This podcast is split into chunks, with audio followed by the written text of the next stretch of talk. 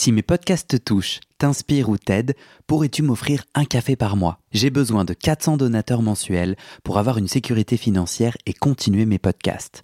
Je ne peux pas continuer bénévole, alors deviens un des 400 en m'envoyant tout de suite un email à guillaumefedepodcast.com. Merci. Salut, moi c'est Guillaume. J'ai fait 10 ans de psychanalyse. Un jour, je décide d'arrêter et de faire le bilan. Est-ce que la psychanalyse, ça marche? Et comment Dans ce podcast, des gens viennent chez moi me raconter leur toute dernière séance sur le divan et comment la psychanalyse les a aidés ou pas. Chaque témoignage est un chemin de vie et ses rebondissements, pas de montage, pas de coupe.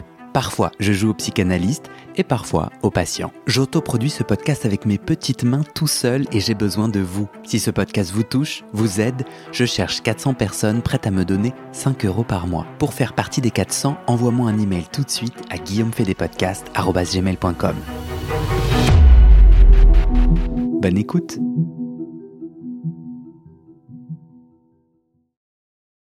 Vous écoutez le témoignage de Frédéric, voici la première partie.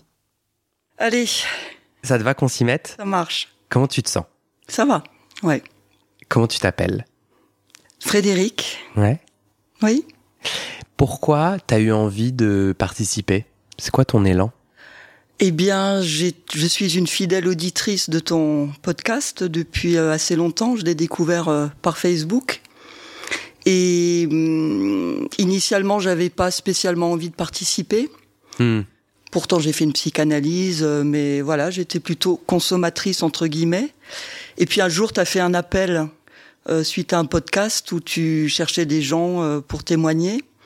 Et je me suis dit que c'était peut-être, comment dire, une, une occasion pour moi de te donner un petit coup de main. Et puis j'aime beaucoup ce que tu fais. Enfin voilà, donc je me suis dit que c'était peut-être l'occasion de participer, puisqu'il y avait, enfin, t'étais en recherche. Mhm. Ben, je te remercie. Voilà. Je te remercie de ta générosité, elle m'est importante. En revanche, j'ai aussi besoin d'un mandat de gratouille. Ce que j'entends par là, c'est que si tu le fais uniquement pour me rendre service, euh, moi, j'aurais pas le, je, je me donnerais pas le droit euh, de te faire parler, de te poser des questions, et puis parfois d'aller gratter, parfois d'aller reposer des questions, parce que du coup, j'ai pas ton consentement pour aller à la rencontre de ton histoire. Est-ce que tu me le donnes? Alors je te mandate euh, complètement. De la gratouille Bien bienveillante. sûr, bien sûr. Non, non. Tu me demandais initialement ce qui a, ce qui m'a fait franchir le pas, c'était ça, mais bien évidemment, euh, euh, je suis prête à tout. Et Tu as fait combien d'années de psychanalyse? Alors j'ai fait, euh, je sais même plus exactement, je dirais 6 ou 7 ans, lors d'une première tranche qui remonte à à 25 ans maintenant. Tu as quel âge? J'ai 49 ans. Donc j'ai commencé en j'avais euh, je sais plus 23 24 ans. Mhm. Donc une euh, première analyse qui a duré 6 7 ans. Et puis donc qui s'est déroulée à l'étranger puisque j'habitais à l'étranger à l'époque. Je suis rentré rentré en France et après j'ai fait diverses euh, euh, périodes, diverses thérapies plus courtes. Et actuellement là j'ai repris depuis euh, deux ans. Ok. Voilà. À l'étranger, t'étais où du coup Oui, pendant donc j'ai vécu en, à Bogota en Colombie. Donc ton analyse se déroulait en espagnol? Non, ah non, parce que euh, pour moi c'était vraiment fondamental de pouvoir parler. Bah parce ouais. que, évidemment, c'est en psychanalyse on parle, en séance on parle. Et euh, je maîtrisais l'espagnol, mais j'avais vraiment besoin de parler dans ma langue Bien maternelle. sûr. Donc t'as trouvé un ou une J'ai analyste trouvé une analyste, absolument. C'était une analyste française. Et donc toute, ma, toute mon analyse s'est faite euh, en français, oui, oui, oui. J'ai envie d'une première question qui me, qui- parce que tu piques ma curiosité. Euh, entre tes analyses ou en tout cas tes, ouais, entre tes séances d'analyse ici en France, tu habites où aujourd'hui? Enfin, Je suis en région parisienne, en Seine-et-Marne. Ouais. aujourd'hui, tu as des séances euh, en- en France et tu as eu des séances en français mais en Colombie. Est-ce qu'il y a une différence où en fait, quand on rentre dans le cabinet, quel que soit le pays, il va se passer des choses et on se fiche un peu de l'endroit où on est? Alors, je te dirais qu'il n'y a pas de différence au sens où tu me le demandes toi, enfin où tu sembles l'induire. Par contre, il y avait une différence euh, de cadre euh, analytique. C'est-à-dire qu'à Bogota, j'étais euh, sur le divan trois fois par semaine. voilà, donc c'était une enfin une analyse assez peut-être plus classique de celle que je fais actuellement, qui ressemblerait plus à une, disons, une psychothérapie analytique. Je suis en face à face une fois par semaine. D'accord. C'est là où il y a les cadre-là, voilà. Mais après, sur le, par rapport au fait d'être dans un pays ou un autre, euh, au niveau des séances ou de l'analyse en elle-même, non, j'ai pas euh, senti de différence. Hmm. Si je te lançais le défi de dire en un mot toutes ces années d'analyse, si tu devais laisser venir à toi un mot à l'intuition. Pour définir. Euh, Pour laisser entendre. Ah, alors moi je dirais euh, tout de suite, j'allais dire euh, passion. euh, en tout cas quelque chose de l'ordre d'un, de quelque chose de très spécial et qui m'a vraiment, euh, qui a été très très important pour moi, enfin qu'il est toujours d'ailleurs. Et j'ai vraiment découvert quelque chose qui est devenu un axe de ma vie, je dirais, et puis de l'ordre, oui, de la d'un intérêt vraiment très fort, tu passion, ouais passion pour l'art de la psychanalyse ou, ou tu as où tu t'es découvert passionnée ou passionnante? Alors passionnante, peut-être pas. Enfin, passionnante pour moi-même, sans doute. Oui, c'est vrai que j'ai découvert des choses. Il y a, quelque chose dans l'analyse de très, euh, euh, oui, de la découverte de soi-même, de la mise en lien de plein de choses euh, que je n'ai pas eu, l'occasion ou que je n'ai pas l'occasion en dehors de ce cadre-là, finalement, d'explorer.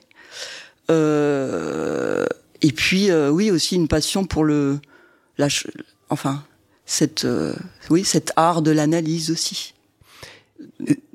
Euh, oui. Non, vas-y, dis-moi. Oui, c'est-à-dire, c'était un, un, un, quelque chose de très précieux pour moi dans ma, dans ma problématique personnelle, bien évidemment, mais aussi en tant que tel, je trouve que c'est tout à fait Ouais, passionnant. Et alors, un mot, si tu essayes de faire entendre justement sur ta problématique personnelle ce que la psychanalyse a fait? Ah, Ce qu'elle a fait. Hmm. Décalage, peut-être. Je te dirais que ça m'a donné un, un, ouais, une espèce de décalage, mais pas au sens d'être, de ne pas être en phase, mais au sens de peut-être un pas de côté? Un pas de côté unique. Parce que c'est pas non plus simplement prendre du recul, ce que on peut faire par ailleurs dans sa vie euh, sans passer par l'analyse, mais il y a, ouais, une façon de voir, d'entendre, euh, de vivre, enfin de vivre, je ne sais pas, mais en tout cas d'entendre et de voir les choses décalées, de manière décalée et qui est très euh, unique. Ouais. Tu pourrais me donner un exemple pour que je comprenne bien? Euh, ben l'exemple, euh, alors tu veux peut-être des choses plus précises, mais euh... en fait, ou bien raconte-moi par tes mots.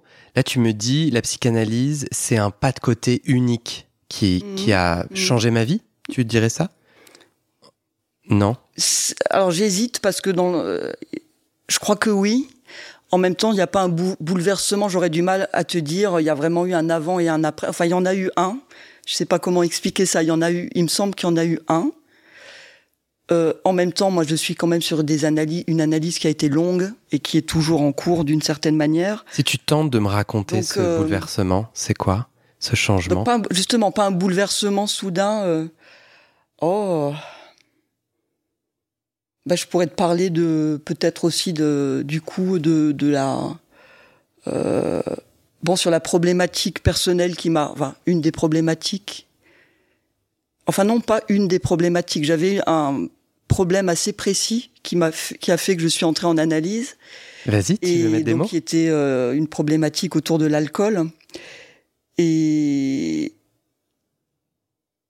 je peux dire, mais comme je peux dire maintenant que j'ai beaucoup changé par rapport à ce problème, si tu veux et que je pense vraiment que l'analyse euh, n'a pas été étrangère à ce changement, même s'il s'est fait sur des années. C'est quoi le déclic pour toi pour rentrer en analyse? C'est l'alcool? Oui. Est-ce que tu te souviens, est-ce que tu peux me ramener ce moment où tu te dis je vais aller chercher de l'aide ou je vais aller chercher des mhm. réponses? Oui, oui, oui, je l'ai assez bien en tête. Euh, donc j'avais un... Comment dire euh, J'avais ce qui à l'époque était un problème euh, sans en être un vraiment, c'est-à-dire que j'étais relativement jeune, je sortais beaucoup, j'aimais faire la fête, je buvais un peu, on dirait maintenant du binge drinking. Hmm. Donc j'avais un peu cette consommation-là d'alcool qui pendant une assez grande partie de ma jeunesse n'a pas été vraiment problématique.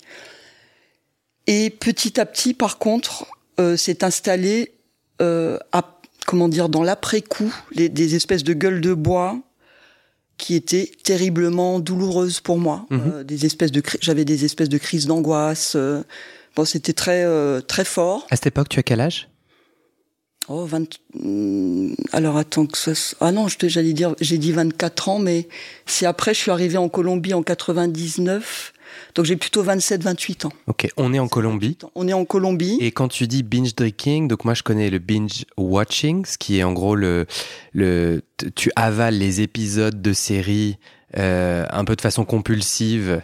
Euh, toute la nuit ou en tout cas tu n'arrives pas à t'arrêter. Il y a une sorte une forme d'addiction. Exactement. En, gros tu tu la même chose mais avec l'alcool. tous les soirs?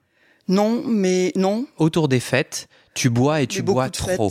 oui, et je, et je, ne m'arrête pas, tu vois. Tu, tu, dis ça par rapport aux séries, mais c'est vraiment ce sentiment de je, je, perds le contrôle par rapport au fait de décider si j'arrête ou pas. Donc, voilà, c'est pas seulement la quantité de d'alcool, si tu veux, c'est vraiment plutôt une, une, certaine perte de contrôle, qui en même qu'en même temps je recherche. C'est ce que j'aime. Hein. Bon. Mais si tu veux, donc là, j'arrive à Bogota, tout ça, et donc ça continue.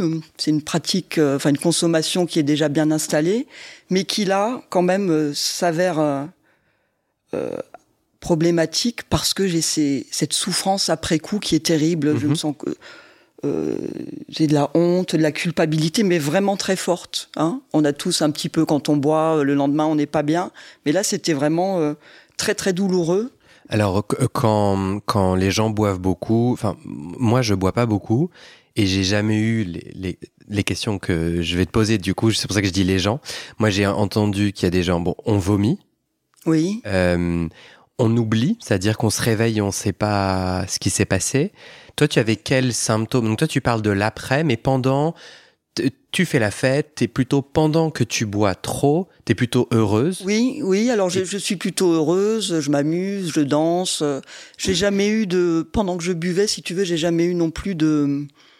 Euh, j'étais pas violente, j'étais pas euh, insultante envers les gens, j'ai pas eu de comportement qui m'ait réellement causé euh, des, des problèmes sérieux.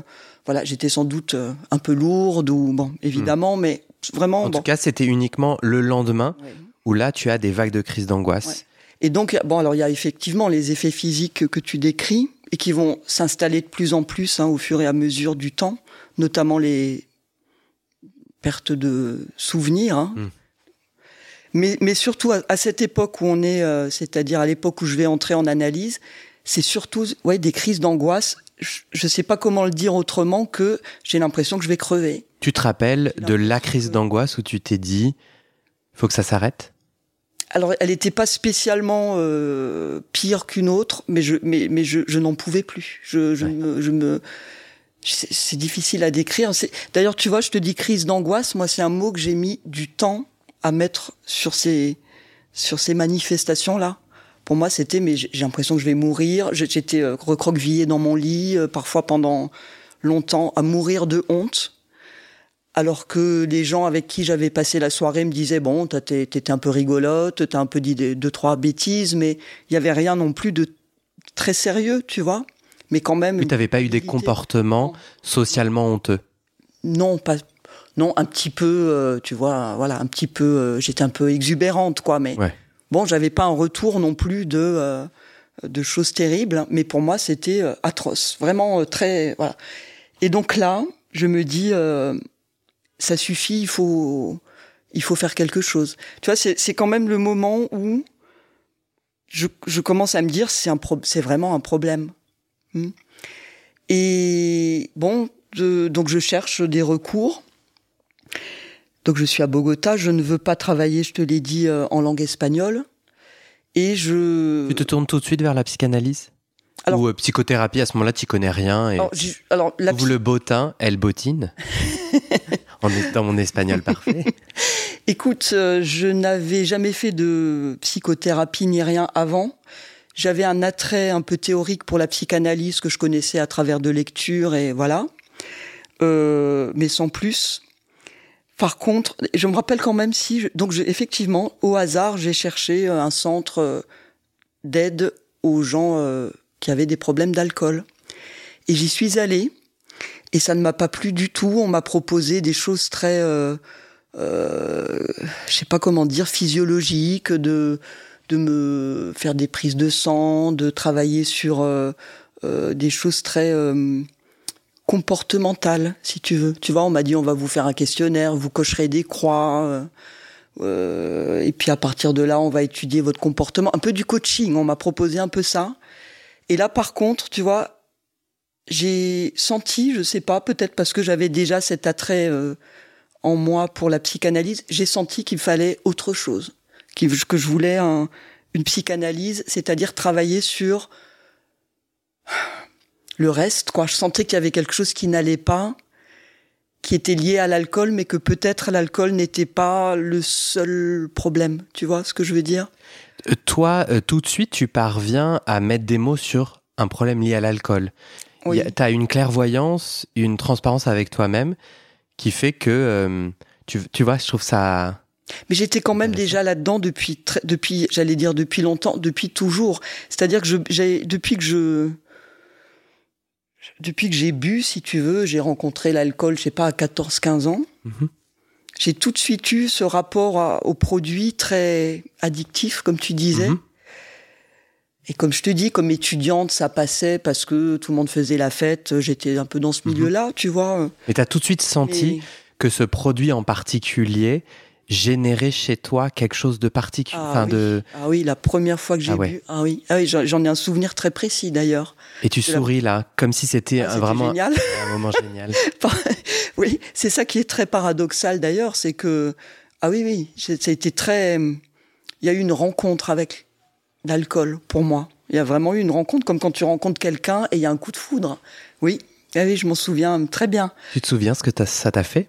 Tu te sentais ah, oui, je me suis sentie. Euh, le mot qui me vient, c'est euh, comblée, euh, entière.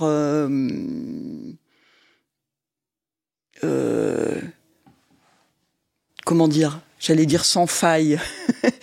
des choses de cet ordre. C'était une jouissance. Je sais pas, euh, moi, le mot qui me m'est souvent venu par rapport à cette consommation d'alcool sur le moment, c'était une espèce de ouais de d'extase. Hmm. Ouais, ouais, ouais. Jusqu'à ce que ça te dévore et que tu te dises stop. Tu ouvres le bottin colombien et tu trouves au hasard un ou une psychanalyste Non, alors du coup, je, par le bottin, j'ai trouvé cette euh, première thérapie où je suis allée une fois, je suis pas retournée, ça ne me convenait pas. Donc je me mets à la recherche d'un plutôt d'un travail psychanalytique et par l'entremise d'amis français, je te passe les détails, j'ai je euh, j'ai l'adresse de cette euh, psychanalyste que je vais voir et que je vais voir du coup pendant des années.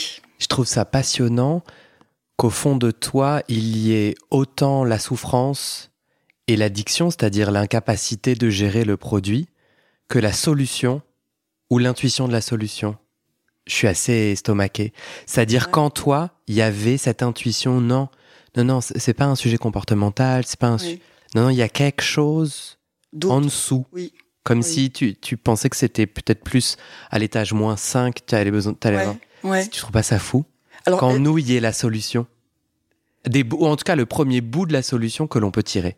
Oui, alors que moi, ça m'apparaissait assez euh, évident, finalement. Mais peut-être parce qu'aussi, je t'ai dit, j'avais quand même euh, la psychanalyse m'intéressait déjà. Enfin, c'est quelque chose qui m'avait interpellé. Tu t'attendais à quoi, du coup? En, en lançant ce travail, tu te disais quoi?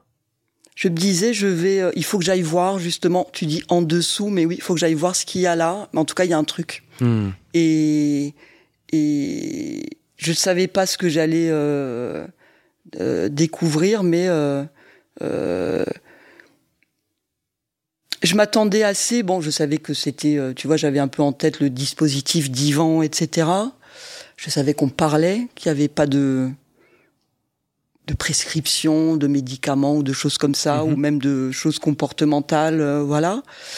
Et alors je sais pas trop, je sais plus trop ce que j'attendais, mais enfin j'attendais un soulagement de ma souffrance. Mhm. J'avais besoin de parler aussi, peut-être tout simplement, tu vois, de- de- d'être écouté. euh, et, et voilà. Et donc j'ai euh, j'ai commencé. Tu disais, je savais, j'ai commencé, je ne savais pas ce que j'allais découvrir. Qu'est-ce que tu as découvert, Frédéric? C'est difficile de te répondre comme ça, mais euh,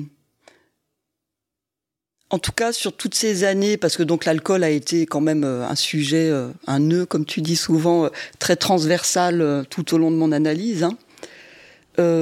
Qu'est-ce que j'ai découvert? J'ai fait plein de liens avec mon histoire, avec mon passé, et puis je crois que j'ai découvert aussi que tu vois, c'est ça qui me vient à l'esprit. Donc, je, vais te dire ça, euh, que justement, euh, finalement, ce produit qui était tellement présent dans ma vie, qui était tellement, qui m'a omnubilé pendant des années, autour desquels ma vie presque s'organisait. Bon, j'exagère un peu, mais il y avait quand même de ça. Et ben, il était presque, d'une certaine manière, euh, contingent. Euh, C'est-à-dire qu'effectivement, euh, tu vois, je te parlais, pardon, mais je te parlais de décalage tout à l'heure en, introduction.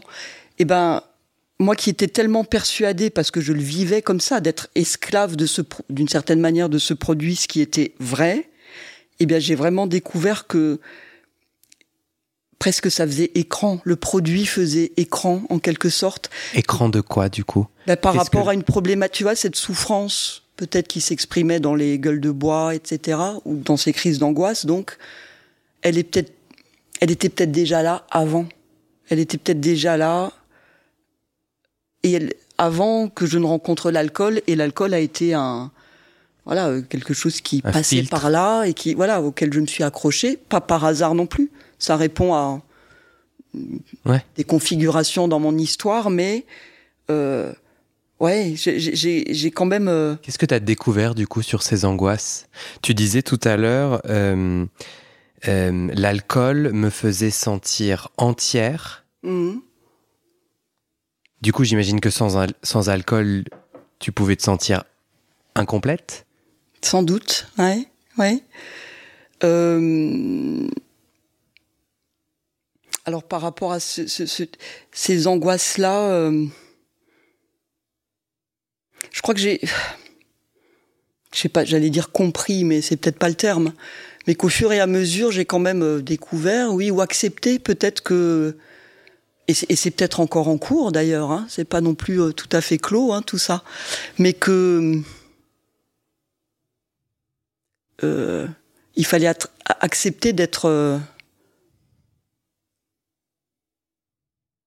avec des failles aussi, d'accepter d'avoir une certaine vulnérabilité, de, de, de pouvoir la montrer, euh, de l'accepter chez soi, chez les autres aussi, tu vois, des choses euh, Mhm. comme ça. Mais alors vraiment au fil du temps, là, je te, la- je te le formule euh, Bah non, mais de manière très précise. bien sûr. C'est pas vraiment passé comme ça, mais Bien sûr. Comment, comment la psychanalyse, est-ce que tu peux m'amener concrètement Est-ce que tu peux m'expliquer ou me donner des exemples de comment la psychanalyse t'a aidé à embrasser cette imperfection humaine? Est-ce que tu te souviens d'anecdotes ou de mots de ton thérapeute? Mhm. oui, oui. Comment la magie a fonctionné? Écoute, je peux te raconter. Euh... Oui, j'ai une séance qui me revient parce que bon, bah, je sais pas si ça répondra à ce que tu Si, si. demandes, mais je te raconte. Voilà, je vais Oui, te et raconter puis- ça. Et avant, avant j'ai envie de te rassurer en te disant ce que tu fais, c'est super. Et j'ai l'impression que ton discours est légèrement retenu. C'est une intuition. C'est dans mon oreille, en tout cas, j'entends. Tu dis, ah, je suis désolé si ça répond pas vraiment. En vrai, euh, on s'en fiche déjà que tu répondes pas à mes questions. Je te les reposerai, n'aie crainte, tu ne fuiras pas. Et puis, en fait, dis ce que tu as envie de me dire, tu vois, même si tu es légèrement en décalage de ma question. En tout cas, ce que j'entends là, c'est c'est super chouette. Vas-y. Alors, je te raconte l'anecdote qui me qui me vient. Enfin, l'anecdote. euh, Bon, je suis donc en thérapie à Bogota et puis j'arrive pour l'une de mes séances. Et donc c'était sans doute euh, après une soirée où j'avais encore fini euh, super mal euh, le lendemain. Bon, Donc j'arrive un petit peu comme ça, je m'allonge, je raconte ma soirée, bon, un peu comme, enfin comme souvent, et que j'étais pas bien et gna gna gna, bon. Et donc, comme je te le disais, j'étais allongée, ma psy derrière moi, et là, rien, elle ne dit rien, euh, bon, silence. Donc, au bout d'un moment, je terminais de, de, décrire un peu tout ça, et puis, euh, bon, il y a une espèce de blanc. Et hum, bon, tu sais que le jeu en analyse aussi, c'est bah, dites ce qui vous vient, dites ce qui vous vient. Donc, j'embraye sur complètement autre chose. Et là, je lui raconte que euh, Bon, euh, j'ai plus le détail, mais disons quand même, je me souviens du terme que j'ai utilisé et il va être important ce terme. Je lui raconte que j'en ai un peu marre aussi d'être un petit peu dans ma vie euh, quotidienne, euh, d'être un peu au service des autres. Tu vois, j'étais prof, donc je me sentais au service de mes élèves ou un petit peu au service de mon mec à l'époque. Enfin bon, je sais pas. Bon, c'est ce qui me venait. Je lui, je lui raconte ça et j'utilise donc ce mot de service. Puis c'est tout, tu vois, c'était un petit peu, voilà, euh, bon, je raconte ça. Et là, elle m'a, enfin non, elle ne m'arrête pas parce qu'elle ne m'arrêtait jamais. Mais je termine cette anecdote, enfin, bon, de parler de ça. Et là, elle me dit, euh, tu vois, je l'ai bien en tête encore. Elle me dit, servir, euh, mais vous servez qui? Point d'interrogation. Et la séance s'arrête parce que pour le coup, elle avait, on avait l'habitude, enfin, elle avait l'habitude d'arrêter une séance sur un mot, sur euh, quelque chose qu'elle me disait ou que moi je disais. Bon, donc il n'y avait pas vraiment de durée euh, prédéterminée, d'accord? Donc elle me dit ça, euh, servir. vous êtes au service de qui? Point d'interrogation. Et hop. elle a fait quoi? Et c'est là où, alors tu vois, parfois elle me sortait des trucs comme ça ou et j'en faisais pas grand chose. Hmm. J'y repensais après, mais bon. Et là, bon, sur le coup, je me dis, mais euh, oui, enfin bon, euh, oui, j'ai parlé de servir, etc. Mais donc sur le, ça m'évoque pas forcément. Et par contre, après, parce que moi, moi souvent c'était dans l'après-coup des séances, donc je sais pas le lendemain ou quoi, j'ai une espèce de flash, et je mets en lien, si tu veux, en fait les deux. Enfin, ça a été mon interprétation en tout cas. De par ce terme de servir, ça m'a permis de mettre en lien ce dont j'ai parlé, je parlais en début de séance, c'est-à-dire tout ce qui était alcool, machin.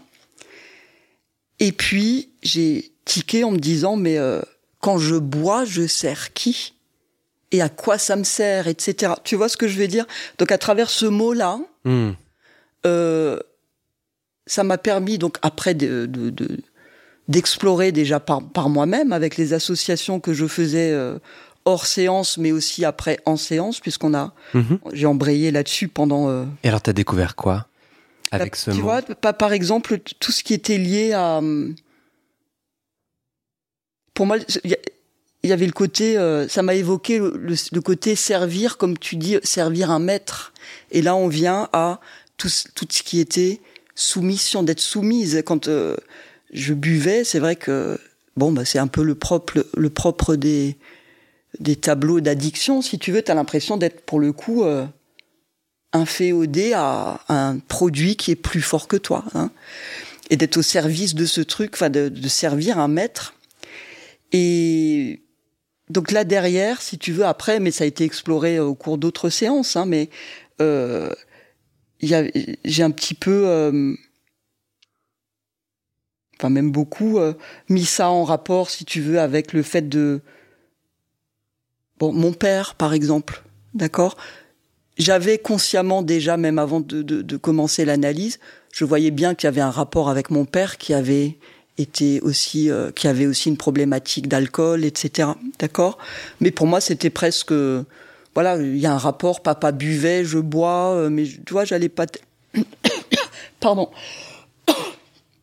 pas tellement plus loin que ça. Alors que là, par l'intermédiaire de cette interprétation, là, de ce mot servir, euh, j'ai commencé à explorer, euh, si tu veux, tout ce que, comme gamine, j'avais, enfin, je m'étais mise au service, euh, d'une certaine manière, de mon père pour qu'il m'aime. Enfin, voilà. Après, excuse-moi. Vas-y, bois. je vais boire un peu d'eau. après, donc, voilà, j'ai exploré tout le côté. En, quoi tu servais ton père C'est-à-dire, alors je trouve ça vachement intéressant parce que depuis tout à l'heure, moi j'entends, euh, tu sais, on se sert un verre. Oui. Servir, c'est aussi euh, ben, ser- servir la boisson. Oui. J'arrête, du coup, ça, ça, résonne pour moi. Euh, concrètement, tu servais ton, ton père dans le sens, c'est toi qui lui donnais l'alcool. Non. Euh, mais Non, non, non. c'est, métaphorique, c'est-à-dire pour que mon mère, pour que, pardon, pour que mon père alcoolique m'aime, je dois être à son service, je dois le servir, je dois Oui. faire taire mes besoins Plutôt ça. pour honorer les siens, Oui. pour, avo- pour avoir une place dans le tableau. Voilà, tout à fait inconsciemment, tu vois ça, euh, je l'ai fait sûr. bien sûr, mais et puis aussi, tu vois, tu, c'est marrant ton interprétation de servir des verres. Euh, je ne bon, mes parents étaient divorcés, donc je n'ai, je ne vivais plus avec mon père depuis longtemps, mais quand même notre, euh, on avait quand même des relations, on se voyait régulièrement, etc. Et l'alcool dans notre relation a commencé à jouer un vrai rôle à partir du moment où j'ai été euh, adolescente ou majeure. Donc je ne le servais pas euh, concrètement, mais Vous buviez on ensemble. buvait, euh, il nous est arrivé de boire ensemble, tu vois. Donc voilà, j'ai exploré toutes ces... Mais quelqu'un qui fait pas de psychanalyse peut se dire bon, soit euh, le, le- un mot, à partir d'un mot, on creuse et en fait on met en mots son passé, on voit des liens. Mais en quoi, en quoi ça, en quoi t'as changé ta vie Mhm. En quoi ça a changé ta vie Mais écoute, euh, Est-ce que tu as moins bu alors, pas tout... Alors, c'est là où c'est un petit peu difficile à dire. Je- si je suis honnête, je dois quand même dire que pendant donc toute cette période à Bogota, où j'ai fait, donc j'ai suivi mon analyse, en termes concrets de sur mon problème concret d'alcool, il y a eu des hauts, des bas, j'ai eu des périodes d'abstinence, j'ai repris, mais je peux pas dire que euh, en ayant terminé cette thérapie, cette analyse avec euh, donc ma psy là-bas, j'étais débarrassée du- de ce problème. Mhm. C'est pas vrai, même si c'était quand même un peu mieux, mais bon, voilà. Alors reconnecter avec ces points du passé, ton rapport à ton père, en quoi ça t'a aidé? Alors, je- c'est là où je te dis, c'est difficile à. Je, je ne sais pas vraiment, c'est-à-dire, il n'y a pas vraiment de choses concrètes. Euh, par contre, tu vois, parce que moi, je- crois, enfin, moi, en tout cas, c'est mon expérience, le temps joue, tu vois, le temps a joué toutes ces années. euh, c'est difficile de dire. euh, parce que quand même, il y a un moment où j'en suis sortie, où mon rapport au produit a, a- a changé. Et je suis persuadée que c'est à cause de mes analyses, de, ce- de ce travail que j'ai fait là. Et peut- peut-être que, tu vois, tout ce que j'ai fait à Bogota, tout ce que j'ai Hmm. exploré, etc., m'a mis dans cette dynamique qui m'a quand même permis d'en sortir euh, par la suite. Mais c'est difficile à dire parce que quelqu'un... Mais je pense que ma question est, ma question était était difficile et c'est un peu à l'emporte-pièce d'essayer tu vois de te dire mais prouve que ça égale à ça. Ouais. En revanche, je serais curieux de savoir qu'est-ce que ça t'a apporté ce chemin de psychanalyse? Donc j'entends que la, la- sur ta consommation d'alcool des hauts des bas donc mais pourquoi avoir fait six ans C'est donc que tu y trouvais ton compte. Quel était-il? Oh, là aussi c'est difficile à dire. Euh, T'y allais par t'y allais par plaisir? T'y allais le couteau sous la gorge? ah non, le couteau sous la gorge, pas du tout. J'ai toujours, enfin toujours Tu te sentais mieux? Tu te Oui. sentais mieux après les séances? Oui. Ben voilà. Oui, oui. Non? Je me sentais mieux. J'ai quand même, euh, non, j'ai quand même eu. Moi, j'ai eu l'impression de remettre vraiment en place des morceaux du puzzle de ma vie. Tu vois, vraiment ce truc-là. Alors là aussi, tu peux me dire, mais concrètement, qu'est-ce que ça veut, qu'est-ce que ça veut dire, euh, qu'est-ce que ça change? Ben rien et tout. Hmm. C'est là où c'est un peu Hmm. difficile. C'est un peu la limite. Mais c'est très bien. C'est-. Bah oui. Mais bah vraiment oui. ça, tu vois, de tiens, des trucs. Quel puzzle ça. Tu as parlé de ton père. Est-ce qu'il y a d'autres pièces? le- le- le- oh bah plein, plein. J'ai encore pas fini, mais l'enfance, le divorce. Tu vois, par exemple, ça me revient aussi.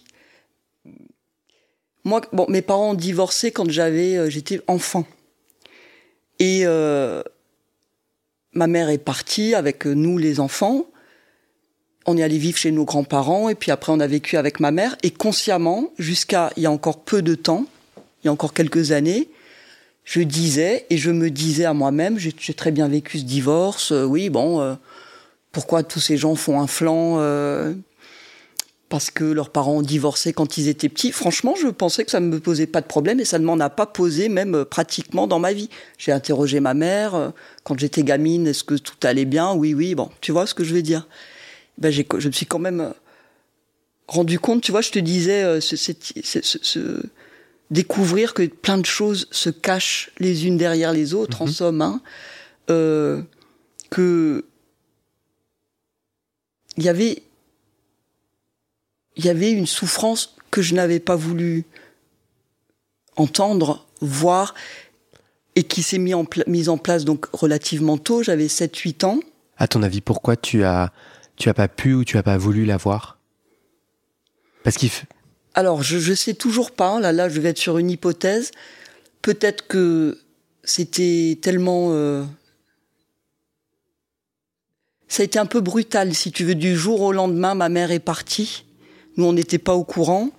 Et on s'est retrouvé dans voilà sans mon père ailleurs chez mes grands-parents que j'adorais hein, par ailleurs mais et je pense que là il y a sans doute hein, qu'il y a eu un quelque chose de l'ordre d'une certaine brutalité hmm. non voulue évidemment ma mère a cru bien faire hein.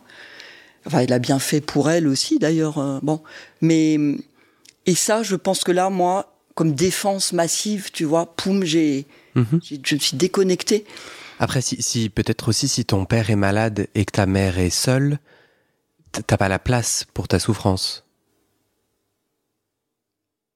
C'est-à-dire, pardon, je comprends. Si les personnes qui peuvent accueillir ta souffrance sont indisponibles, ton père malade et ta mère en, en rupture, ou euh, peut-être, euh, effectivement, c'est possible. Euh, c'est une interprétation sauvage, mais c'est aussi, je sais pas, une déduction. En fait, un enfant euh, bon bah il, essaye de de tu vois d'être entendu de quelqu'un qui peut pas entendre. Bon bah il retient sa mmh. parole quoi. Mmh. Mmh.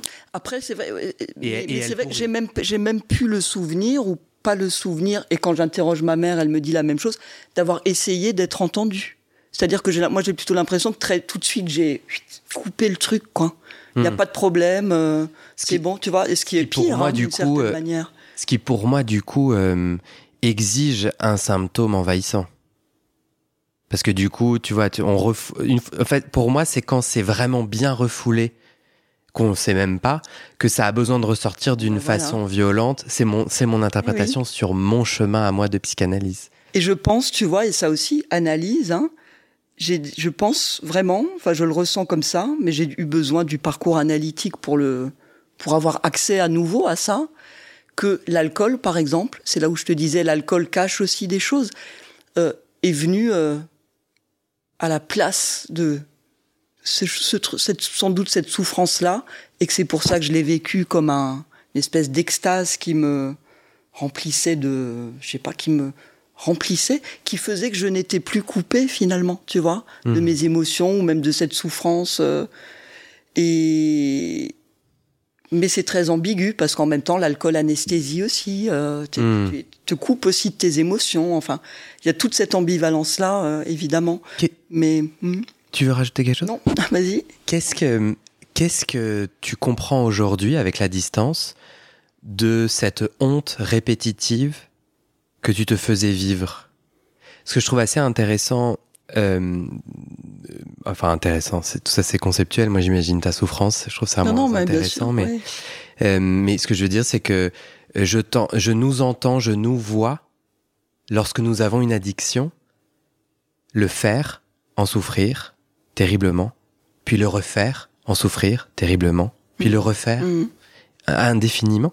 Et toi tu parlais, j'ai noté euh, euh la honte tu mm. disais vraiment c'était ça le plus puissant parce qu'on essaie tout au début là, je te demandais comment se passaient tes tes moments d'alcoolisme et tu disais il y avait pas de il y avait pas de mise en danger, il y avait pas de tu, tu mais il y avait une honte même si euh, voilà, tu étais exubérante peut-être un peu ici et là, mais en tout cas tu... Il y a quand même eu des mises en danger, mais si tu veux pas d'autrui, enfin voilà, parce que tu prends, quand tu as plus le contrôle, Pourquoi, tu te retrouves... Euh, bon. Dans le système, si on croit je te propose quelque chose, euh, et d'ailleurs je serais très curieux de savoir si tu penses que c'est complètement débile.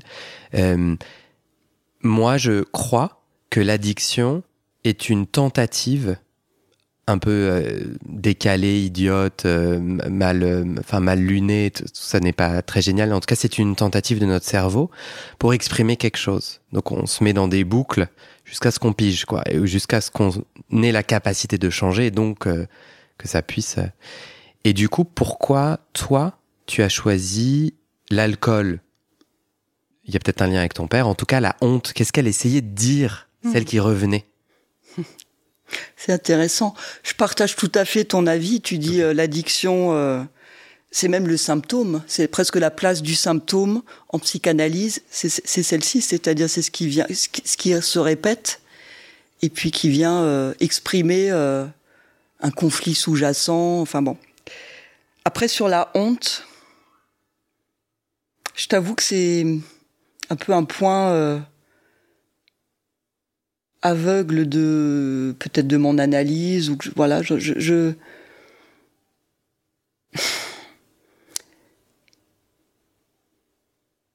ça permet bon je sais pas je crois que avoir honte et puis c'était une honte je sais, je te dis je savais presque pas de quoi il m'est même arrivé pour tout pour être plus précise par la suite de boire des, parfois seul et le lendemain, j'étais dans les mêmes états. Alors que mhm. seul, je veux dire, tu ne peux, tu n'es pas, pour le coup, tu ne peux pas être dans une honte sociale mhm. parce que personne ne te voit, ne mhm. t'entend. Euh.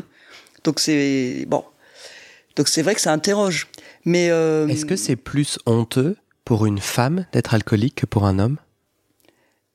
On me l'a renvoyé. Je crois que c'est plus difficile. Je crois qu'il y a quelque chose de l'ordre, oui, bien sûr, de la de l'imaginaire social qui joue entre guillemets contre les femmes qui boivent et donc euh, qu'on assume ça en plus. Euh, oui, je crois que c'est assez encore maintenant assez assez répandu, ouais. Après moi ça ça m'a toujours justement euh, interpellé. Je, je voyais pas pourquoi, en tant que femme, j'aurais pas eu le droit de boire ou de m'amuser hmm. euh, comme toi tu pourrais le faire ou n'importe quel hmm. homme. Euh, tu vois Bon. C'est un peu, un peu en tant que femme, tu es asservie à, au dictat de la société, quoi. Et, au service de ah bon t'es une femme, bah alors du coup voilà la case et c'est vrai, asservie, ouais ouais, au service de cette image qu'on te renvoie, ouais ouais, ça joue bien sûr, ouais. Et du coup, tu vois, c'était ça aussi. Moi, l'alcool, il y avait dans, le sur le moment même, il y avait une libération de tous ces, espèces, comme tu dis, de dictats ou d'assignations euh, qui m'ont toujours euh, embêté, hein, en fait. Et hum, et par contre, retour de bâton euh, mmh. terrible, sans doute à la hauteur de. Oui, donc c'est vrai qu'il y, a une question de, sans doute de d'image de soi, d'image renvoyée par la société, d'assumer ce qu'on est, enfin tout ça. Tu sais, j'ai pas encore terminé tout à fait. Hmm. Euh. en revanche, t'as dit qu'à un moment donné, en revanche, t'as dit qu'à un moment donné, ta consommation avait changé. À quel âge? Combien d'années après euh, ce... Alors, assez récemment. Et là, j'ai quand même, je peux te donner un exemple précis. Euh, pour illustrer ça, qu'est-ce que ça veut dire? Pourquoi je peux dire que euh, ma ma problématique d'alcool non pas est complètement résolue mais a vraiment changé et dans le bon sens pour moi. J'ai une anecdote très précise. Il y a bah c'est pour ça je te dis c'est récent, il y a peut-être deux ans ou un an et demi, je suis chez ma copine le week-end, on boit une coupe de champagne avec des gens qu'elle avait invités, très bien. Il reste du champagne elle met la bouteille au frigo, on va se coucher, ok, très bien. Le week-end passe, on arrive donc le dimanche soir, je dois rentrer chez moi. Et puis euh, elle, va au frigo et puis elle ouvre le frigo et elle dit ah tiens la bouteille de champagne zut on a oublié de la terminer. Et là alors pardon ça va paraître tout à fait anecdotique mais pour moi ça a été vraiment une révolution. Je me suis rendu compte pour la première fois de toute ma vie enfin de, toute ma vie depuis que je bois, c'est-à-dire depuis que j'ai 14 ans. J'en avais donc 47 ou 48. Je me suis rendu compte que c'est la première fois de ma vie qu'il y a une bouteille entamée à portée de main et que non seulement je n'ai pas eu envie de d'aller euh, la finir, mais bien mieux que ça, je n'y ai pas pensé une demi-seconde. Mmh. Et ça, c'est vraiment c'est là où je dis le rapport au produit a changé. Et là, je sais, j'ai su vraiment que la partie n'est pas gagnée, tu vois, parce que voilà, je peux toujours tomber. Euh, enfin, comment dire, l'alcool ne reste toujours pas un produit neutre. Ça le sera peut-être jamais, mais quand même, euh, quel changement. Tu vois ce que je veux dire dans la, dans la, j'allais dire le statut du produit. Mm-hmm. Et ça, là, je me suis dit, ouais, Tu vois, ça y est. Y a, là, là, euh, Victoire. j'y ai pas pensé une demi seconde. Ouais. Ouais. J'ai envie de continuer à comprendre pourquoi, comment, euh, comment t'en es arrivé à, à parvenir à changer ton rapport à ce produit-là?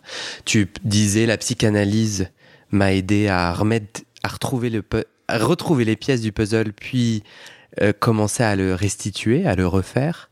Euh, Est-ce que tu penses à d'autres choses? Comment la, ouais, comment la psychanalyse t'a aidé à changer ce regard? Ben, c'est là où je, je suis désolée, je suis un petit peu en. C'est difficile, j'y- ai pensé. Hein, euh, Mais c'est attends, parce que, parce que- retrouver parce les pièces que du pour puzzle Moi, de- ça s'est pas, ça s'est pas passé comme ça. Il n'y a pas eu. Je peux pas. Enfin, des choses comme comme la séance que je t'ai décrite Ouais. tout à l'heure, mais c'est vrai qu'il n'y a pas eu euh, un truc vraiment sur l'alcool où j'ai. Je sais pas, ça s'est vraiment fait au cours du temps.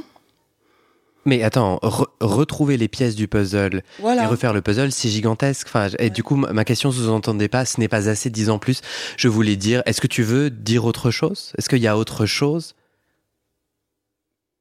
En, en- en termes de, enfin pas d'anecdotes, mais de, de, de trucs de séances euh, particulières que je pourrais t'amener comme un exemple concret, je suis un petit peu Hmm. euh, en difficulté Est-ce parce que que, Mais t'inquiète, non, non, c'est très bien. Est-ce que tu as l'impression que retrouver les pièces du puzzle, par exemple le divorce de tes parents quand t'étais enfant, qu'est-ce qui se passe? C'est en analyse, trois fois par semaine, tu t'allonges. Là, je suis à Bogota, on s'allonge trois fois par semaine. Euh, et petit à petit, tu remets des mots, tu mets des mots. Qu'est-ce qui se passe? C'est que alors tu t'autorises en adulte à vivre une émotion qui était bloquée au fond de toi et qui te faisait boire. Désolé de la simplification, mais j'essaie quand même de créer des ponts. C'est qu'au fur et à mesure, tu ramènes de l'oxygène, de la compréhension et de l'oxygène. Tu t'autorises à vivre des émotions qui, du coup, ont plus besoin de te coincer? mais j'en sais rien. Justement, euh, enfin, je sais pas, je sais pas en fait ce qui se passe, mais ça se passe. C'est ça que j'essaye de te dire, c'est-à-dire que je peux, tu vois, quand je te dis, je, je, je, je remets un peu le puzzle en place, ou ce que je te racontais sur le divorce, des choses comme ça, je peux avoir des mots qui vont expliquer après coup, rationnellement, ce qui s'est passé, mais ça restera toujours en deçà de ce qui s'est vraiment passé. Le, le, je sais pas, le, le, le, le- ce que je peux dire, c'est que je suis allée m'allonger trois fois par semaine pendant euh, des années et que j'ai repris après, euh, euh, longtemps après aussi, une thérapie. et que ce qui s'est passé là m'a m'a aidé et puis m'a m'a m'a fait euh, j'allais dire y voir plus clair mais pas forcément plus clair dans le sens où je pourrais expliquer de A à B, de ouais, B à C, etc. Tu vois? Tu le conseillerais à quelqu'un? Ah oui, à tous. Ouais. Oui, je suis très. euh, Mais c'est vrai que je, je, je perçois bien que je touche un peu les limites parce que, par exemple, euh, conseiller ça à quelqu'un, bien sûr, mais la personne, euh, justement, tout de suite, elle va te dire, bah, oui, mais quel résultat, enfin, quel euh, résultat, quel. Et c'est là où je retombe sur, bah, je peux pas vraiment te dire, mais vas-y, quoi. Hmm. tu vois? Euh, Est-ce que ce que ce que tu ce que j'entends c'est que il y a à la fois ce qui se dit en séance, mais il y a aussi l'énergie de la guérison que l'on vient faire advenir en faisant une psychanalyse. C'est-à-dire, c'est une énergie parce que tu décides de mettre du temps, de l'argent et un engagement qui fait que ton corps, ton esprit, ton âme est tendu vers une recherche, est tendu vers une rencontre et que à ces moments-là, tu ne sers que toi. Alors, je crois que c'est vrai, je serais d'accord avec toi, sauf que. Je crois que c'est mon point de vue. Ce que j'ai dit, Ouais. euh, je l'ai posé en question, mais je crois que c'est ça que moi j'ai vécu. Excuse-moi, du coup, Ouais, je- ouais, au lieu de faire un truc un peu générique, j'ai senti ça, cette puissance que je peux pas exprimer en disant j'ai dit ça, puis après, du coup, euh, cette porte-là s'est ouverte, qui est en effet très un peu un peu chiant euh, de devoir justifier son analyse avec un truc un peu, difficile, même pas chiant, mais Oui, euh, statistique. Ouais, ouais. même si parfois on peut le faire. Et et ouais, j'avais en- hein. Mm. J'avais envie de dire cette, cette énergie, cet élan de cette autorisation. Euh, je, euh, j'amène cette terrible souffrance euh, de- du fond du lit. Je suis recroquevillé, écrasé par la honte, et je, je- je prends ça et je l'amène à un endroit où on va aller le regarder, l'entendre, le dire, et je prends le pouvoir. et je suis super humain et puissant et à la rencontre de moi. Enfin, en tout cas, je, je- bon. Oui, c'est comme ça que tu C'est- as ouais, vécu. hein. Qu'est-ce que tu en penses? Alors, je partage le côté, euh, oui, énergie. Je prends le pouvoir. euh, moi, je l'ai pas senti. euh, alors, peut-être au, fil des années, mais c'est vrai qu'au début, c'est pas, c'était pas, il faut que je prenne le pouvoir. C'est, euh, je vais crever, quoi. Enfin, Hmm. c'est un peu exagéré, mais, mais tu, tu en Mm. parles aussi. Tu dis aussi, cette souffrance, je la prends et je la. C'est vrai qu'il y a quand même ça. Il y a aussi le côté, à un moment, je n'en peux plus, donc il faut que je fasse quelque chose. Mm. Mais c'est vrai que c'est plutôt, tu vois, du côté de la souffrance. Le... Et c'est pas je décide de, ou. Enfin, en tout cas pour moi, hein, Ouais, bien, sûr. bien sûr. Euh, ça a été. Euh... Même Ça si j'avais un. Ça m'a Ça t'a sauvé? Tu dis t'allais crever, donc ça t'a sauvé puisque t'es devant moi là Je aujourd'hui. crois que. Je crois que c'est peut-être pas la seule chose, mais oui, oui, je pourrais. En parallèle de la psycha- Euh, oui, oui, oui. en parallèle de la psychanalyse, est-ce que tu as entrepris d'autres choses euh, en lien avec euh, ton alcoolisme? Alors oui, j'ai quand même eu à un, à un certain moment, donc en parallèle de l'analyse, euh, j'ai pris un peu des médicaments. Euh, j'ai quand même fait une, une autre tentative vers une thérapie un peu comportementaliste, tu vois, Le où on allait, c'est-à-dire qu'on allait dire, euh, vous allez noter le nombre de verres que vous buvez, et puis on va analyser ça, etc. Franchement, ça n'a pas été mon truc, mais je ne peux pas dire non plus que ça ne m'a pas aidé. Mhm. Et disons que c'est pas, en tout cas pour moi, pour moi, c'est pas le moteur de ce qui a fait que je m'en suis, euh, je me suis libéré de ça, de ce problème. Le moteur, c'est la psychanalyse. C'est quand même la psychanalyse. Par contre, c'est quand même vrai aussi qu'avoir des aides, enfin, je sais pas comment dire, tout ce qui, tout ce qui peut aider est bon à prendre et avoir euh, quand même un soutien. Euh, euh, sur ce problème spécifique, je crois que ça, je crois que ça aide. Les médicaments, ça peut un petit peu euh, enlever le, baisser un petit peu les- le, le sentiment de, de, de compulsion. Donc voilà, c'est quand même aussi des choses Ça, qui oui. peuvent euh, Mhm. aider. euh, mais pour moi, le, le, le moteur, ça n'a pas été ça. Ouais. Est-ce qu'aujourd'hui, tu te sens encore un petit peu asservi et à quels endroits? Alors oui, parce que comment dire, je me sens.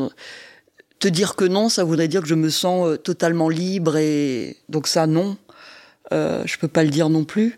Euh, J'ai plus des interrogations. euh, maintenant, ça portera plus sur, euh, par exemple, un peu les relations euh, de couple. Euh, Qu'est-ce que c'est quoi la liberté dans un couple? Qu'est-ce qu'on comment on gère ça? Quelle, Comme mère aussi. J'ai une fille, une grande fille. Bon, donc je suis moins dans des problématiques d'éducation, si tu veux, parce qu'elle est déjà grande. Mais quand même, la maternité aussi, c'est un. T'es au service d'eux, mais il faut te libérer aussi de certaines choses. Enfin, ce serait un petit peu plutôt déplacé vers ce, ces thématiques-là. Mhm. Est-ce que tu peux me raconter ta dernière séance? Oui, alors euh, oui, je l'ai très précisément en tête. Donc, euh, je te raconte donc cette dernière séance à Bogota. Donc, quelques mois auparavant, donc quelques mois avant ma dernière séance, ma psy un jour, à l'issue d'une séance, m'annonce qu'elle part, qu'elle rentre en France, qu'elle arrête son activité, qu'elle va rentrer en France. Donc, euh, je m'y attendais pas du tout. euh, J'étais bon surprise et puis euh, je me sens, je me suis sentie un peu abandonnée. Donc, je lui ai dit. euh, elle m'a dit, mais écoutez, je vous le dis longtemps à l'avance, plusieurs mois à l'avance, on va préparer notre Mm. sortie d'analyse, je ne vous lâche pas, bon, ok. Donc on passe ces quelques mois, dont je n'ai pas tellement de souvenirs d'ailleurs.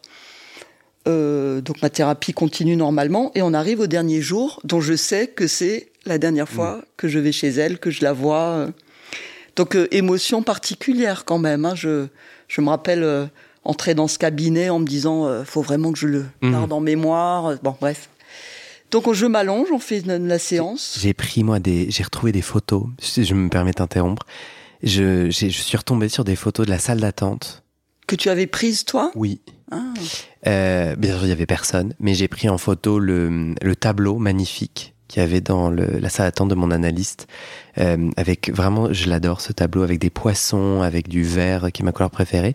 Et derrière le fauteuil où, j'étais assis pour attendre, il y avait, et je crois que j'en parle dans le, premier épisode de ce podcast, il y avait un, un tableau avec un, une coupe d'oignons un dessin d'oignon et avec une coupe. Euh, quelque chose, ouais. Et alors moi j'adore cette image, tu vois, de, des couches. Euh. Et ouais, j'ai pris des photos. Je, me connecte profondément à ce que tu dis là, cette dernière fois où tu te dis. Euh, et même elle, je la vois pour la dernière fois. C'est la dernière fois que je l'entends. Enfin, il y avait ce, truc-là. Et pourtant, bah donc je m'allonge et je n'ai plus du tout de souvenir de la de la séance ah. en elle-même, d'accord, sur le divan. Hmm. Je sais quand même que deux, trois séances avant, j'ai fait un rêve. Bon, que ce serait trop long de te le raconter, mais je l'ai assez bien en tête. Et que ce rêve, pour moi, est venu signifier. Donc, on a analysé ah en. Bah si, si, si, moi, je veux le rêve. Tu peux pas me faire une version. Une version light. En gros, j'étais. Euh, c'était là. J'explorais euh, une espèce de mine, des galeries, des mines souterraines. Donc, je m'enfonçais euh, au cinquième dessous, hmm. dans le sous-sol. J'arrivais à une porte fermée et là, il y avait mon analyste où j'entendais sa voix qui me disait un truc du genre euh, c'est bon, euh, vous pouvez passer, enfin quelque chose de, de, de cet ordre-là. Uh-huh.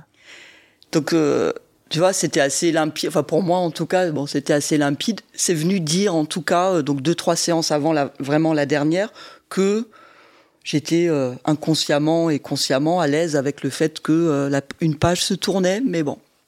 Donc c'est peut-être pour ça aussi que je me rappelle pas vraiment de cette dernière séance qui bon. Toi, toi le rêve, tu l'as interprété comme euh, c'est bon.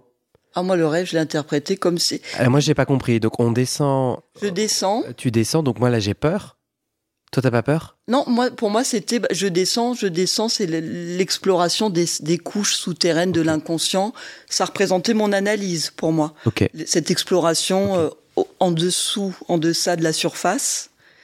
Et la, et la c'est ma thérapie pour moi. Hein, mhm. Après. Et puis j'arrive quand même à la fin, la porte pour moi c'est la fin, c'est mhm. euh, la thérapie se clôt et mon analyste me dit vous pouvez passer donc je l'entends comme euh, un peu un. C'est bien, vous avez terminé, euh, vous êtes euh, arrivé. voilà. Donc il y, a plein d'interprétations, hein, non, mais hein, bien sûr. C'est la tienne qui que moi, voilà, c'est celle que mhm. c'est celle qui m'est venue, mais c'est vrai que c'est sans doute ce qui compte, si tu veux. En tout cas, c'est venu signifier pour moi que c'est bon. C'était bien, ouais. Tu l'as remercié oui, alors attends, je te, raconte quand même la fin parce que, comme je te dis, je suis allongée, je parle, je sais plus de quoi.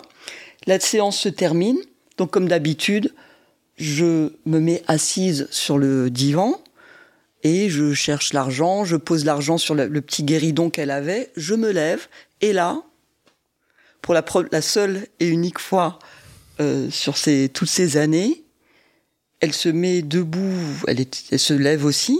Et si tu veux, parfois, il m'était arrivé quand même encore de parler, là, de, dire quelques trucs, ou qu'elle me dise des petites choses. Mais c'était tout. Après, je partais. Et là, elle me disait, attendez, euh, je veux, euh, je voudrais vous parler. Euh. Donc, la séance est en close, si tu veux. On n'était hmm. plus dans le cadre divan, machin. Ce qui n'était donc jamais arrivé. Donc, j'étais surprise. Et là, elle me dit, deux choses que j'ai retenues parce qu'on a du coup on a conversé un peu comme toi et moi euh, là. Euh, et c'était même transgressif pour moi. Tu vois, moi ma psy c'était euh, je ne savais rien d'elle, on avait vraiment c'était vraiment le classiquement le rapport euh, dans les séances et c'était tout hein. Et puis elle me dit écoutez en tout cas les deux choses que j'en ai, retenues c'était bon qui sont assez flatteuses enfin que moi j'ai pris comme quelque chose de flatteur pour moi. Elle m'a dit, écoutez, vous êtes très en deçà, en dessous de vos possibilités.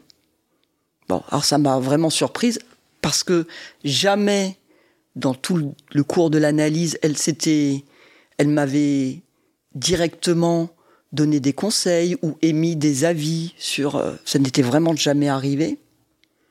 Donc bon. Et la deuxième chose, elle me dit, vous savez, euh, vous êtes doué pour la psychanalyse, il me semble. Enfin, vous avez une appétence. Et puis, euh, aller voir euh, à Bogota, il y a une université euh, qui fait de la psychanalyse, aller un petit peu voir de ce côté-là, explorer un peu ce, ce, ce truc-là. Il y a des choses à peut-être pour vous à, à, à faire de ce côté-là. Donc deuxième surprise aussi, je me dis oh T'as suivi son conseil?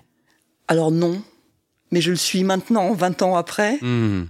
Tu vois, ça met du temps, ça a mis du temps. En ce moment, tu es en train de te former pour devenir Euh, psychanalyste alors, euh, plus ou moins. Oui, en tout cas, je suis des cours du soir dans une école. euh. Plus ou moins Choisis. Alors non, je suis vraiment.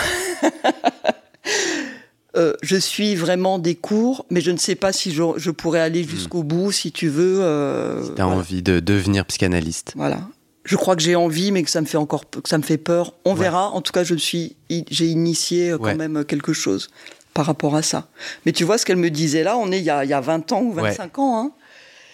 Et troisième chose quand même, elle me donne un livre. Ça aussi, tu vois, le fait que ma psy me donne un truc. euh, Et ce livre, euh, c'était un- une revue plutôt euh, euh, qui s'appelait euh, Aliénation-séparation de points. Que demande une fille à sa mère? Point d'interrogation. Parce qu'un nœud aussi, quand même, de mon analyse, ça avait été, euh, j'en ai pas parlé là, mais bah, maman, euh, maman, tu vois. Donc euh, du côté euh, avoir une mère, mais aussi être une mère. Donc je pense que par rapport à ça, elle, m'avait. Cet ouvrage t'a aidé? Je suis même pas sûre de l'avoir lu. Ah, je te jure que c'est vrai. Je l'ai toujours, hein. Mais je crois que j'ai, je crois que je, je sais pas, je l'ai pas. En tout cas, alien- aliénation est dans notre thématique de l'asservissement. et de Mmh, absolument, ça rejoint, ouais. On est à- on, on- j'ai quand même envie euh, que tu me racontes un peu ce nœud de la mer. Et on, dé- on dépasse un peu le temps habituel, mais c'est pas la fin du monde. Et puis c'est un podcast, justement, c'est ma, c'est ma chance. tu Profitons-en. fais ce que tu veux. Je fais bien ce que je veux. Euh, si tu devais de façon succincte dire ce que tu as découvert à propos de ce nœud de la mer, tu dirais quoi? Mon Dieu. Sans te mettre la pression. Qu'est-ce qui te vient en Non, premier? tellement euh, Qu'est-ce qui te vient en premier comme ça? Pouf. l'ambivalence. Que ta mère. a- d'accepter l'ambi, non, de la mienne pour le coup. Enfin, euh, de euh, Devenir mère. Ouais, et puis d'avoir et puis euh, le, mes sentiments par rapport à ma mère à moi, euh, l'ambivalence, oui, de devenir mère aussi, oui, par rapport à ma fille, effectivement. Comment la Euh. psychanalyse, est-ce que la psychanalyse, comment la psychanalyse t'a aidé à avoir un meilleur lien avec ta mère? Parce que elle a, ça, ça a vraiment permis de mettre à, enfin mettre à plat dans une certaine mesure, mais quand même, oui, je, je vais utiliser cette expression. Toutes ces ambivalences, tous les, enfin, des, des reproches aussi que j'avais à faire. euh, Tu vois, quand je te disais le puzzle se remet en place, se remettait en place, il se remettait aussi en place à à ce niveau-là. Ça m'a permis de voir, alors c'est peut-être assez, c'est un peu bateau parce qu'on, je crois que les gens qui sont en analyse le disent souvent, mais moi je l'ai vraiment euh, vécu aussi, de voir que ma mère n'était, euh, était aussi un être humain qui, qui a fait comme elle a pu, du mieux qu'elle a pu, euh, voilà. Mais aussi, tu vois, l'ambivalence parce que euh, dans tout, bon, j'ai été, enfin, je suis, euh, j'ai été très aimée par ma mère, euh, qui est plutôt dans la, un petit peu dans la fusion, ce genre de, de, de, de relation là. Euh, ça m'a permis de mettre à plat aussi ce qu'il peut y avoir de, on va dire, d'agressif dans, dans la fusion, dans la, dans, dans l'amour, donc d'ambivalent. Tu vois, c'est ça l'ambivalence, c'est que dans- dans- t'aimes, tu adores, etc. Mais il y a aussi une part de, oui, on peut dire de, de haine entre guillemets Hmm. de part et d'autre. Et ça, ça me permet, donc tu me demandais par rapport au concret de nos relations, je crois que ça a apaisé de ma part à moi euh, mes relations qui ont toujours quand même été bonnes hein, avec ma mère, mais de- ça m'a permis de, ouais, de détacher un peu, de, de, de voir ce qu'il y avait juste d'humain là-dedans, tu vois, de, de plus être face à Mais comment, du coup, la mère de mon enfance. Simplement, j'ai un Ouais, peu, un peu déconstruit, j'ai vraiment déconstruit la mère, euh, l'énorme truc là, la maman, euh, ouais. tu vois. Et Ouais. ça, sur le divan, ça ressemble à quoi? C'est Ah, c'est tellement vaste. Ouais, c'est ça. difficile, hein, Non, je sais. Là, pour le coup, euh, Comment t'as une moi- mère aussi, je suis sûre que Comment, tu sais ce que je veux dire. comment je peux, moi, participer à, à cette question trop ambitieuse?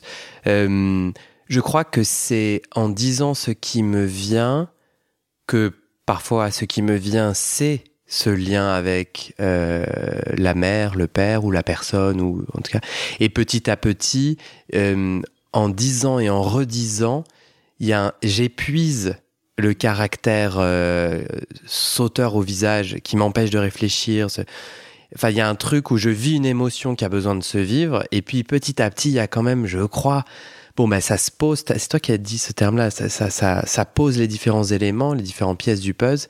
Et j'ai l'impression qu'au fur et à mesure du propos, je reprends un peu plus de capacité ou de pouvoir autour de ces pièces. Quoi. Je suis pas juste dans une réaction cutanée À subir À ma quelque mère, chose. ouais. ouais. et je suis plus dans, en tout cas grâce au divan, je peux être dans le cutané et autre et plus. Peut-être être acteur, moi je dirais. Du coup, être plus acteur de la de la de la relation. Mais c'est vrai que c'était vrai avec ma mère, mais même euh, avec d'autres personnes. Oui, peut-être. Oui, c'est peut-être ça. Que, quand tu dis reprendre du pouvoir, c'est du côté de la. Ouais, de, je ne suis pas juste un. J'allais dire un objet entre guillemets qui subit quelque chose, mais je peux. euh, ouais, me décaler, reprendre. euh, Il Mm. y a de la marge là. euh, et puis je rebondis aussi, tu dis le terme épuiser, épuiser quelque chose. Et là, je reviens un peu en arrière, mais sur la, la problématique d'alcool. Ouais, ben je reprendrai volontiers ce terme-là parce que ça me fait maintenant, après toutes ces années, cette impression d'avoir épuisé euh, ce, ce- cette relation à ce produit-là. Et ça, ça s'est fait beaucoup en analyse. Et épuisé presque par chaos, tu vois, à force d'en parler, de Mm. machin, de redire les mêmes trucs. euh, Il y a aussi quelque Mm. chose de cet ordre que permet euh, l'analyse, quoi. Ouais, ouais. Et épuiser, dire, être entendu dans l'espace très particulier de l'analyse, du divan, où en fait j'ai l'impression, j'ai eu l'impression d'avoir été entendu, de m'entendre, de dire, il y a quelque particulière. C'est-à-dire, en fait, quelqu'un d'extérieur pourrait dire, bon, bah, super, votre délire, bah, il suffit de, voilà, bah, épuiser ça sur votre canapé, quoi. ça coûte moins cher. Ben, ça marche, ça- en tout cas, chez moi, ça marche moins bien. Ah, moi, pour moi, ah, Ah, oui, moi pas, aussi. mais- Ouais. ouais. voilà, c'était, c'est pas la même Le chose. cadre, est, le cadre est essentiel. Et du coup, euh, tant que j'épuise et en épuisant, j'ai quand même, selon moi, pas trop besoin des interférences de mon analyste. Et donc pas Mhm. besoin d'un coaching ou d'un thérapeute très. Mhm. C'est qu'en fait, il me faut vider, quoi, le pu. et Il y a ça, il y a ça aussi. Alors, les interventions peuvent m'aider à vider. Du coup, ça m'amène à une de mes dernières questions. Pourquoi, selon toi, cette analyste était la bonne pour toi?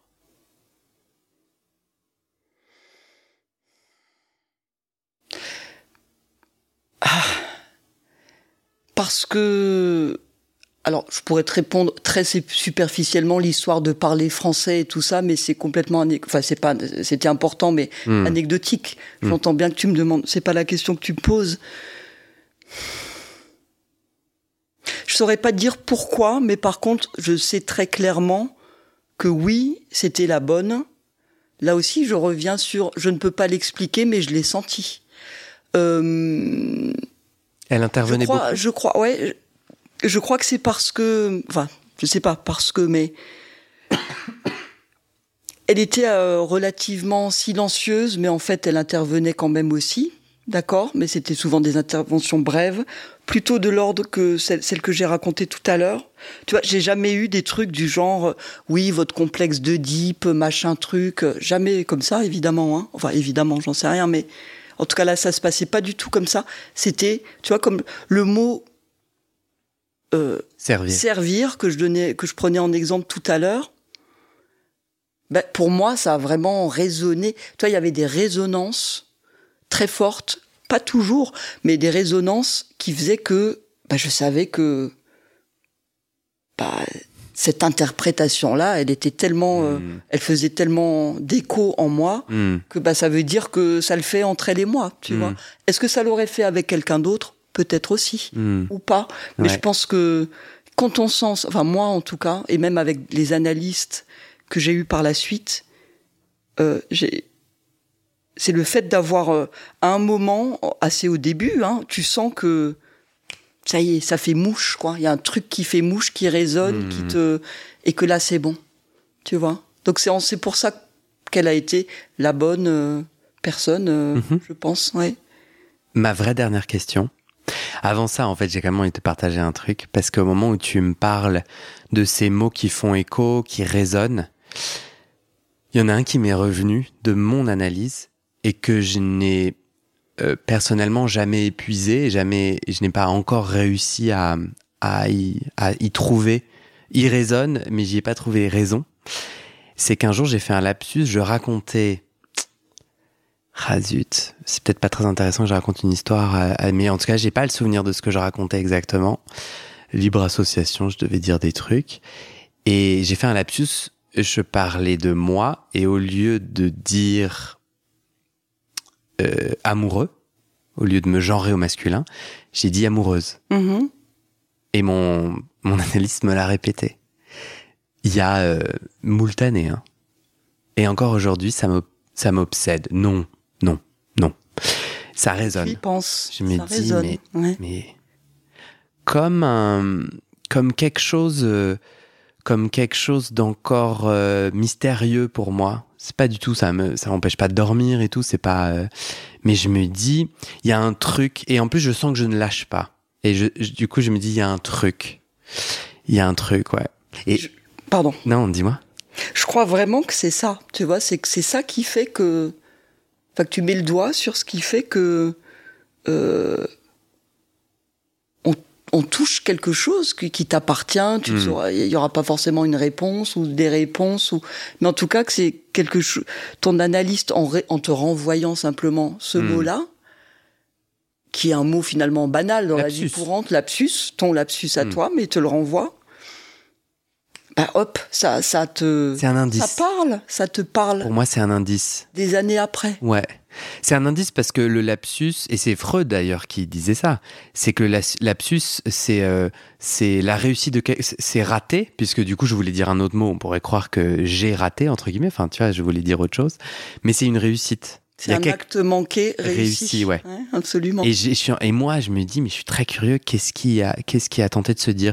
Et je pense que le lapsus, moi, j'irai pas chercher dans euh, littéralement ce que j'étais en train de dire. Je crois que c'est rarement l'essence de. Mhm. Bon, mais euh, Ça va être après tes associations euh, qui viendront ou voilà, et ça peut être euh, bon, j'ai arrêté l'analyse. différent. oui, bien mais- sûr. Après, il faut peut-être que tu refasses une, une petite tranche. Génial, ça m'amène à ma toute dernière question. Euh, pourquoi avoir repris? Ça fait Alors, deux ans avait- que tu as repris. Oui, il y avait bon, il y a eu une raison euh, immédiate, euh, particulière, euh, liée à ma vie privée, enfin une rupture euh, qui a fait que j'ai eu envie, euh, j'ai eu envie de reprendre. Je me suis dit, euh, je, je me suis sentie en difficulté par rapport à ça et évidemment, enfin c'était d'évidence pour moi. euh, euh, de, enfin, j'ai eu besoin donc d'aide et d'évidence. Je me suis retournée, je suis tournée vers quelqu'un qui était d'orientation psychanalytique. Et donc, euh, et ben c'est reparti pour un tour. euh, je Moi, quand je. Alors, moi, c'est pour moi une des limites. euh, si j'ai besoin d'aide et que la douleur est puissante, je trouve que l'endroit de l'analyse, dans mon expérience, comme mon analyste était très silencieux, c'était un endroit euh, plutôt chaleureux, plutôt bienveillant, plutôt aidant, je dirais tout de même. Mais euh, je suis très face à ma parole, quoi. Donc, quand j'en chie, euh, pardon du terme, ça me fait un peu peur d'être face à moi. Hmm. Euh, non, toi. euh, non parce que alors déjà euh, la rupture pour moi c'est très, c'est très puissant. Ça me Mhm. fait très peur. Mhm. Alors que moi, ça la rupture, bon, bah oui, c'était une rupture importante, on va dire, mais euh, ça m'a renvoyé euh, aussi à, de nouveau, un peu, bah, à ce qui, à ce que, ce qui, clochait chez moi, si tu veux, par rapport à cette rupture, je me suis remise en cause sur certaines choses en me disant, bah, faut que j'aille y voir de plus près. J'ai pas, voilà, il y a des choses là qui font un peu mystère et bon. Donc déjà, il y avait cette démarche-là qui n'est pas celle de tous les thérapeutes, tu vois. Donc c'était une raison pour aller en analyse. Et deuxièmement, moi, alors je sais pas quand, je sais plus quand tu as arrêté toi ton analyse, Mais euh, la psy, moi que je vois actuellement et qui est très bien, là aussi tout de suite, il y a une la connexion s'est faite assez vite. Et je suis en face à face. On parle, c'est quand même beaucoup plus de l'ordre du dialogue.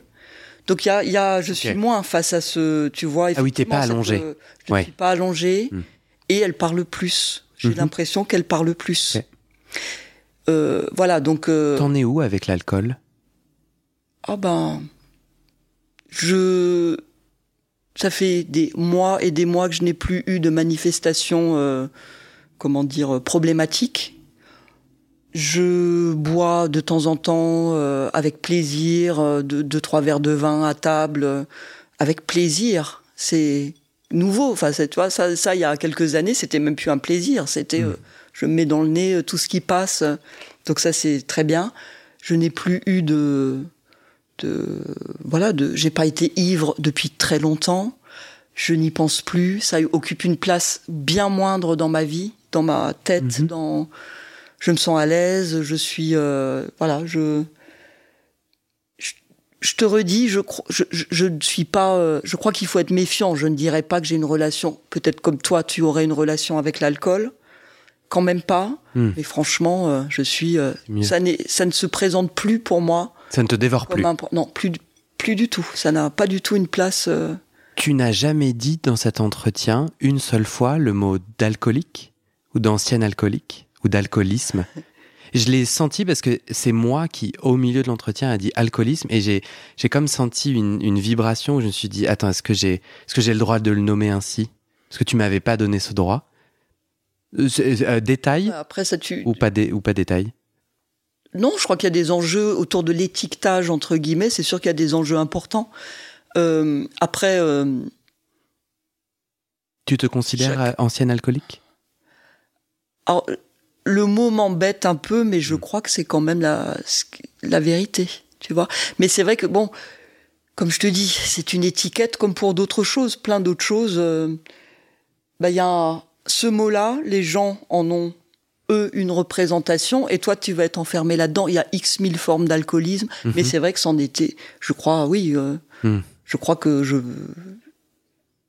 Mais oui, t'as raison, ça a du mal à sortir, mais oui, mm. je, je suis. Euh, je suis et je reste euh, en tout cas alcoolique dans ce sens-là que j'ai expliqué, tu vois. Mais l'étiquette te dessert. Elle enferme, elle est honteuse. On retombe sur ce, ce dont on parlait, tu vois, l'histoire de l'imaginaire social que ça véhicule. Donc voilà. Après, et puis oui, non. pour être plus honnête, en fait, même moi-même, dans ma tête, quelque part dans ma tête, un alcoolique, c'est quelqu'un qui a le nez tout rouge et qui, tu vois, qui se, qui boit 5 litres de vin tous les jours. Hmm. Ça n'est pas, ça n'était pas mon cas. Hmm. Et pourtant, euh, très clairement, oui, j'étais alcoolique d'une autre manière, mais hmm. donc voilà, mais voilà, j'ai quand même aussi un peu ce truc de euh, non, euh, je ne suis pas vraiment alcoolique. Bah en fait, si, si. Donc tu peux l'utiliser. mais c'est vrai que je ne me présente pas comme tel. Donc tu vois, j'ai peut-être pas tout à fait fait le tour de la honte et de toute cette problématique aussi. Hein. Ton mot de la fin, Frédéric euh... Si t'en as un qui te vient. Non, bah écoute, merci euh, tout d'abord. Hein. Et puis euh, par rapport à l'analyse, euh, non, je dirais, mais je pense qu'on l'a compris à travers l'entretien, c'est que ça, ça, a été et c'est toujours pour moi quelque chose de très précieux, d'unique, et je crois que oui, ces moments aussi privilégiés, tu disais, où on, on peut parler, où on est écouté, se font de plus en plus rares dans nos sociétés.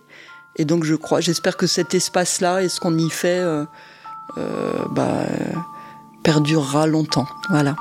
Voilà, Guillaume. Merci Frédéric. Je te remercie.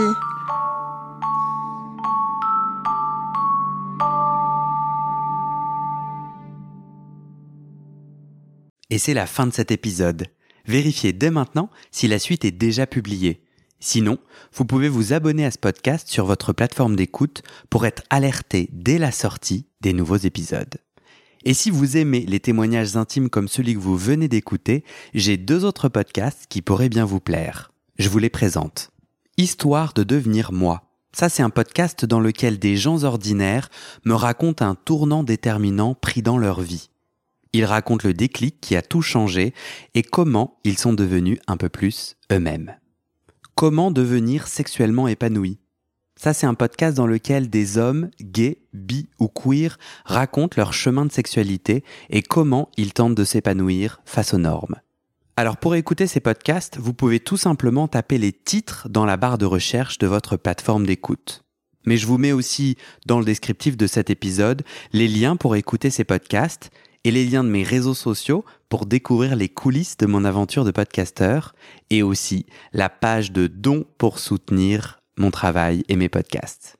En tout cas, n'hésitez pas à m'envoyer vos retours et vos réactions à guillaumefedepodcast.gmail.com ou sur mes réseaux sociaux. Ça me motive énormément de savoir que ces histoires naviguent et résonnent, ou pas d'ailleurs. Allez, merci pour votre écoute et à très bientôt dans vos oreilles.